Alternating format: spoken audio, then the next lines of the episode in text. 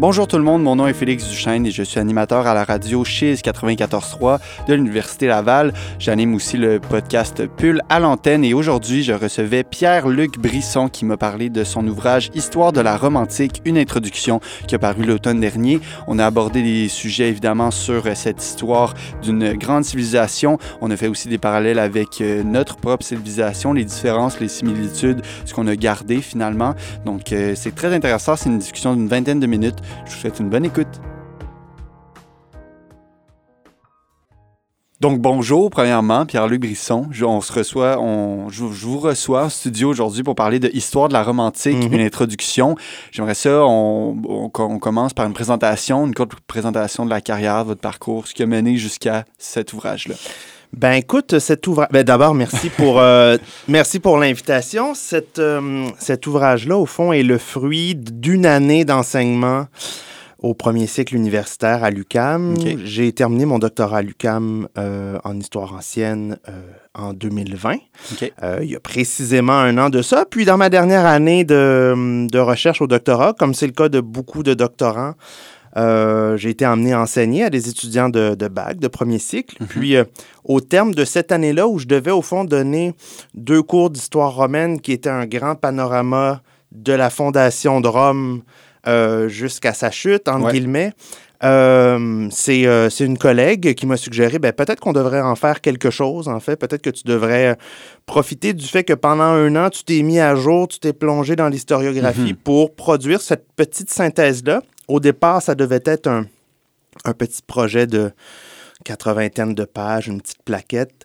Euh, puis de fil en aiguille, au fil du temps, ben, c'est devenu cet ouvrage-là de 200 pages qui avait pour vocation donc de d'offrir, oui, une, une courte synthèse qui est ni un manuel, ni tout à fait un ouvrage de vulgarisation grand public. hein. C'est une espèce d'objet hybride, OK. un espèce de petit précis d'histoire pour les étudiants puis le grand public. Donc, Mhm. euh, pour revenir à, à la carrière, donc, euh, j'ai j'ai terminé mon doctorat l'an dernier euh, à l'UCAM, euh, en février dernier. Puis maintenant, je suis chercheur postdoctoral à l'Université McGill de Montréal, euh, toujours euh, en, histoire, en histoire romaine, tout à fait. D'accord, je vois. Et puis, un peu pour rentrer dans le vif du sujet avec ce livre Histoire de la Rome antique, Mhm. je me demandais pour, un, pour le néophyte complet, celui qui est, qui est pas à l'aise avec cette histoire, c'est quoi qui est absolument à savoir sur cette période? Peut-être qu'on pourrait commencer avec des anecdotes ou des événements Mhm. cocasses qui sont arrivés pendant cette période-là. Ben, ce qui est surtout intéressant, c'est que l'histoire romaine, puis l'histoire ancienne de façon générale, elle surgit de temps à autre dans l'actualité. Hein? Mhm. Euh, il se passe pas un mois, une semaine sans que je vois passer des, des articles en ligne sur, par exemple, de nouvelles découvertes faites à Pompéi, parce qu'on continue de citer la, de, de fouiller pardon, la cité de Pompéi dans le sud de l'Italie, près de Naples. Euh, malgré ce qu'on en pense, cette cité-là, il y a des quartiers entiers qui sont encore euh, sous, les, sous les décombres, sous les couches euh, qui se sont accumulées au fil des siècles. Donc, il n'y a pas, il y a pas une, une semaine, un, un mois qui passe sans que de nouvelles découvertes archéologiques ressurgissent. Et c'est ce qui est intéressant, c'est de considérer que l'histoire de Rome, comme l'histoire de la Grèce d'ailleurs, l'histoire Mhm. antique, elle n'est pas figée dans le marbre, hein. elle n'est pas figée dans, dans ces monuments une, bonne, une, une fois pour toutes. En fait, il y a, il y a des archéologues qui, d'année en année, fouillent, oui, des sites comme, euh, comme Pompéi, mais on fait toujours des découvertes, par exemple, en archéologie sous-marine. On, Mhm. on va chercher des épaves dans le fond des océans qui nous renseignent sur le commerce, sur les flux économiques qu'il y avait durant l'Antiquité. Donc, c'est une, c'est une histoire qui est, qui est sans cesse renouvelée par les Mhm. nouvelles découvertes archéologiques, puis qui est sans cesse renouvelée aussi par les questions que nous, les historiens, on pose sur le passé. Par exemple, la question des changements climatiques. Hmm. Quels impacts ont pu avoir les changements climatiques dans l'Antiquité? Parce qu'il y en a eu? parce qu'il y en a eu Mhm. euh, sur un phénomène comme la chute de l'Empire romain. Ben, on pense que les grandes migrations des peuples barbares, ceux qu'on appelait les barbares dans l'Antiquité, qui sont venus cogner à la porte de l'Empire romain au 3e puis 4e siècle, puis Mhm. qui, au final, ont mené en quelque sorte à la chute euh, de l'Empire romain en au 5e siècle, en Mhm. 476. Bon, on pense que le- la première pierre de cette, de cette avalanche-là de migration a été causée par des changements climatiques qui sont survenus dans une région qui est aujourd'hui la Mongolie et la Chine. Mhm. Et pourquoi est-ce qu'on le sait? C'est que euh, on a étudié la composition des glaciers, on a surtout étudié la dendrochronologie, la, la croissance des arbres, puis on s'est rendu compte que durant ces époques-là, ben oui, soudainement, il y avait des sécheresses qui ont pu provoquer ce genre de migration-là. Mais tout ça pour dire que ces questions-là, euh, on ne se les posait pas il y a 30 ou 40 ou 50 ans, en fait. Hmm. L'histoire, elle est toujours contemporaine. Les historiens mettent leurs lunettes présentes pour interroger le passé. Mhm. Et donc, on, nos connaissances sur l'Antiquité romaine, elles sont sans cesse renouvelées par ces, questions-là qui, euh, qui sont importantes euh, et qui nous permettent de, justement, non pas de réécrire l'histoire, mais de donner une nouvelle profondeur aux connaissances qu'on Mhm. avait déjà sur l'Antiquité romaine. Puis évidemment aussi d'en apprendre de, de ces, euh, de ces événements-là euh, qu'on qu'on re- revisite à travers Voilà, de les nuancer, de les approfondir.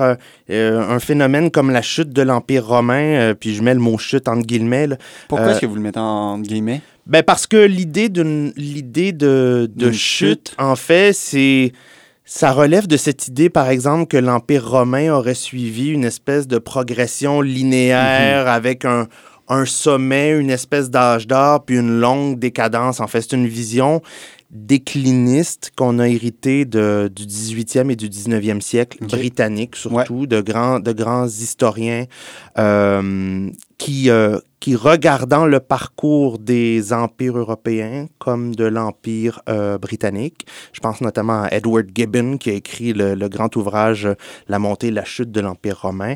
Ben, cette vision-là, on l'a héritée de ces, de ces historiens européens qui voyaient en quelque sorte dans le parcours de l'empire britannique et peut-être de sa chute ou de son déclin une espèce euh, d'image euh, télescopée du parcours qu'avait suivi l'Empire romain. Donc, c'est pour ça que je mets le mot chute entre guillemets, parce que le, le parcours de l'Empire romain a été tout sauf linéaire. Il a été fait de, oui, de périodes de turbulence, parfois de longues restaurations. Mhm. Euh, mais tout ça pour dire qu'un phénomène, donc, comme la chute de l'Empire romain, c'est un phénomène qui est multifactoriel. Mhm. Euh, puis l'étude, par exemple, des changements climatiques aujourd'hui, puis je pense notamment aux travaux d'un historien américain qui, euh, qui a été traduit en français l'an passé, ou il y a deux ans, Kyle Harper.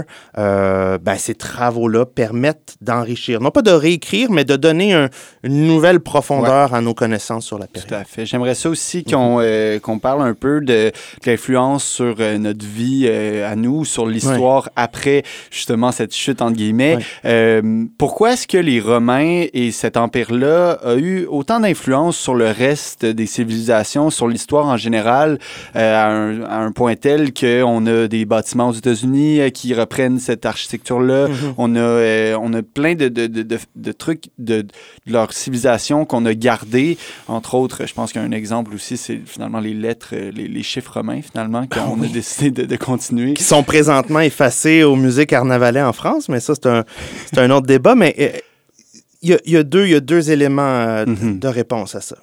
Le premier, c'est que parce que l'Empire romain a duré si longtemps, hein, donc grosso modo, l'Empire romain s'est véritablement construit à partir du deuxième siècle avant Jésus-Christ, dans la période qu'on appelait la République. Mhm. Puis il a perduré grosso modo en Occident jusqu'à la fin du, du, du 5e siècle.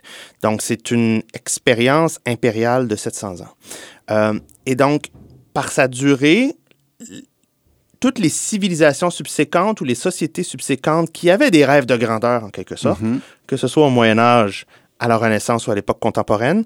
Euh, on peut penser au Saint-Empire romain germanique au Moyen Âge. Ouais.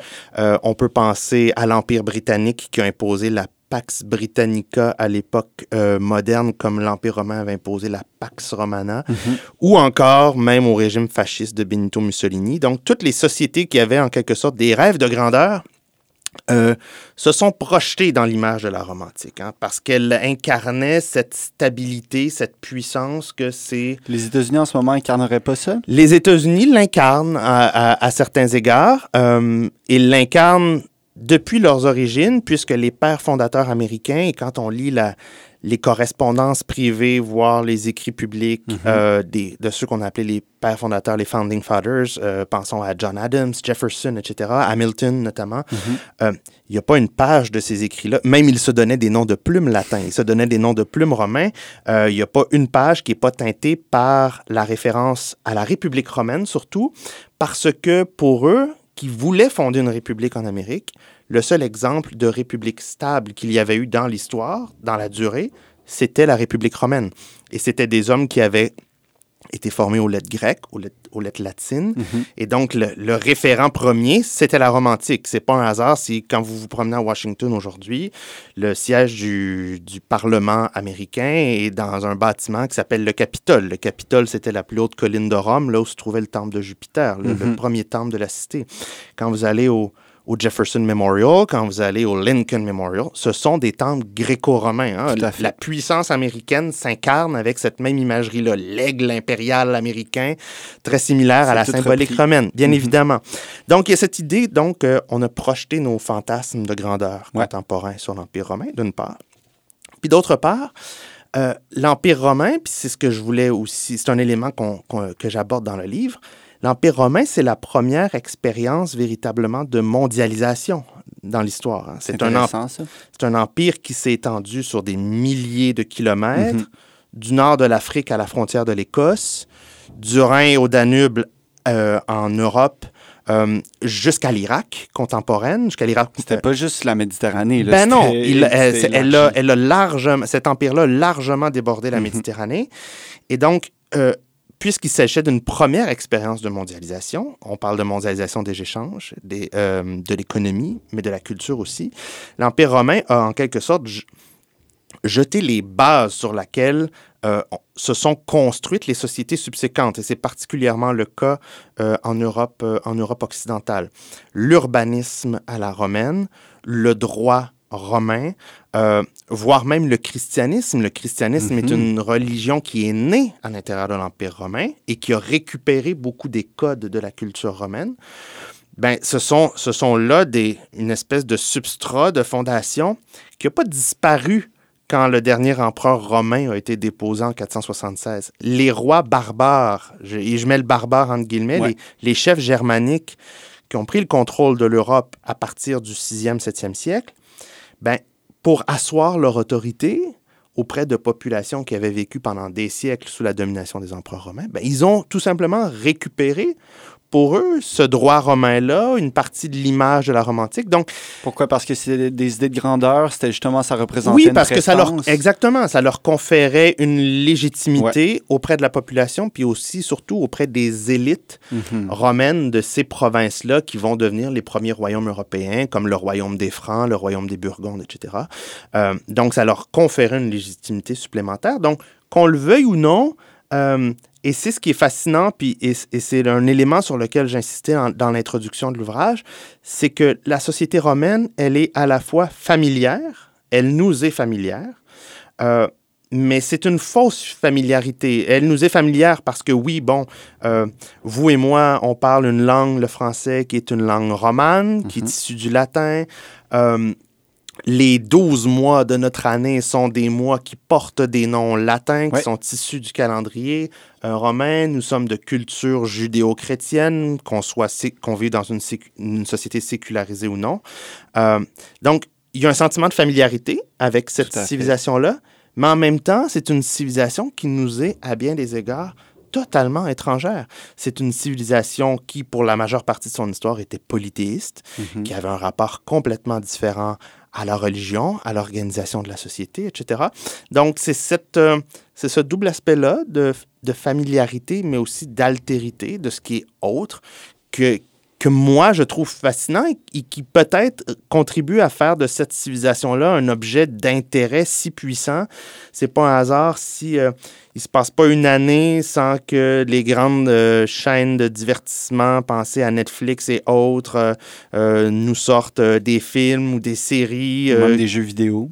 voire des jeux vidéo Mhm. qui se qui, qui Qui prennent place dans la. Rome antique, Mhm. etc. Donc, ça, ça, ça, ça demeure une civilisation qui est euh, qui a un grand attrait. Puis, ce que je voulais faire avec ce livre-là, c'était, oui, de parler aux étudiants de premier cycle, c'est-à-dire de euh, à un étudiant, une étudiante qui voudrait se lancer dans les études en histoire, de dire, bon, ben voici quel est l'état de la recherche de nos Mhm. savoirs aujourd'hui sur une multitude de questions, Ouais. mais aussi parler au, au grand public, euh, aux lecteurs curieux d'histoire qui voudraient justement euh, avoir une espèce de cours d'accéléré, hein, un crash course en anglais sur, euh, sur l'histoire romaine, avec, oui, une, une vraie assise scientifique à ce livre-là, mais aussi parfois de l'anecdote. Mm-hmm. la vulgarisation. La vulgarisation. Je consacre autant de temps, par exemple, à à l'éruption du, du, Vésuve euh, qui engloutit Pompéi, que je, mhm. peux, je peux en consacrer à l'instauration du régime impérial, parce que ce sont des, ce sont des événements qui intéressent le, le grand public, puis sur lesquels, comme je le disais tout à l'heure, ben, nos connaissances continuent de, de s'accumuler ou de se renouveler, disons. Je pense que c'est vraiment intéressant pour le public d'aller trouver les similarités, les différences mhm. avec cette civilisation. Euh, comme vous l'avez dit, que on a l'impression qu'on est presque cousin ou euh, frère de cette civilisation-là, puis finalement, on la connaît pas tant que ça donc, mhm. euh, ce livre-là va nous aider à faire les différences et à trouver les similarités. Je voulais euh, poser une question aussi parce qu'il y a une deuxième édition qui a été, euh, qui, qui, se retrouve proche de la première, en fait. Ouais. Puis, ben, je me demandais qu'est-ce qui justifie une, mise à jour aussi rapide? Mhm. Qu'est-ce qui a, qu'est-ce qui a, qu'est-ce qui a changé? Puis, on m'a parlé aussi de, collaborateurs. on pourrait peut-être les nommer et ben, dire leur travail. Le propre d'une, le propre d'un ouvrage de vulgarisation comme celui-là, c'est de rapidement se renouveler voire d'être rapidement dépassé. Mais vous savez, moi, je, suis spécialiste euh, d'une période de l'histoire mhm. romaine, qui est celle de la République, celle de la construction de l'Empire romain sous la République, particulièrement au deuxième siècle. Et vient un point dans une carrière de chercheur où euh, on focus tellement sur notre euh, petit champ d'expertise que nécessairement une histoire romaine qui s'étend sur 1300 ans, donc de la mm. fondation au 8e siècle avant jusqu'à la chute au 5e siècle après, ben, il y a des pans entiers de la recherche euh, en histoire romaine qui m'échappe nécessairement par la force. Ça, c'est simplement le fait d'être humain, de ne pas pouvoir couvrir Exact, et de ne pas pouvoir être au fait de toutes les découvertes archéologiques, de toutes les interprétations qui se sont renouvelées par la part des collègues, des différents qui s'intéressent à différents moments, différents mhm. sujets de l'histoire romaine. Euh, et donc, j'ai tendu la perche à, deux collègues euh, français, Pascal Monlahuc et Mathieu Angerbeau, que j'avais rencontrés durant mes dernières années de recherche au doctorat lorsque j'ai euh, fréquenté l'École française de Rome mhm. comme boursier de 2017 à 2020. et Pascal, spécialiste du début de l'Empire, euh, de, ce qu'on appelle le Principat, donc du, premier moment de l'Empire romain au premier siècle. Mathieu, plutôt spécialiste de l'histoire des guerres d'expansion romaine en Italie, donc au tout début de la République, venait combler en quelque sorte deux moments, deux champs qui, moi, m'échappaient un peu par la force des choses. Donc, ils sont venus compléter euh, cet ouvrage-là corriger, préciser, revoir certaines interprétations, mais surtout euh, compléter certaines, certaines sections, certains moments que, qui m'avaient un peu échappé, euh, de sorte que le deuxième, euh, la deuxième édition de, de ce livre-là, qui est presque terminée présentement, ben, on a fait le compte, puis elle, est, elle a été augmentée du, du quart. Donc, c'est, c'est pas seulement que cosmétique, là, il, y a, il, y a, il y a du matériel, on a refondu l'ensemble des cartes. Euh, qui se trouve dans le livre, euh, nouvelle iconographie, où on a ajouté de l'iconographie, tout en préservant, et ça c'était très important pour moi, tout en préservant l'esprit euh, du livre, c'est-à-dire il ne s'agit pas d'un manuel. Les, les, manuels, très souvent, qu'on impose aux étudiants de premier cycle sont rébarbatifs. Très peu d'étudiants les lisent d'un couvert à l'autre. expérience d'enseignant. et donc, je voulais qu'on conserve la forme du livre, c'est-à-dire une forme qui est plus narrative. Hein. On raconte cette histoire-là, euh, mais qu'on vienne approfondir de nombreux aspects. C'est ce qui est chose faite. Donc, euh, la seconde édition devrait paraître l'automne prochain, voire tout début de 2022. Mais ce fut une très belle expérience de collaboration. Pascal et Mathieu, ce sont de jeunes chercheurs brillants euh, qui sont au tout début de leur carrière. Ils sont tous les deux maîtres de conférences en France.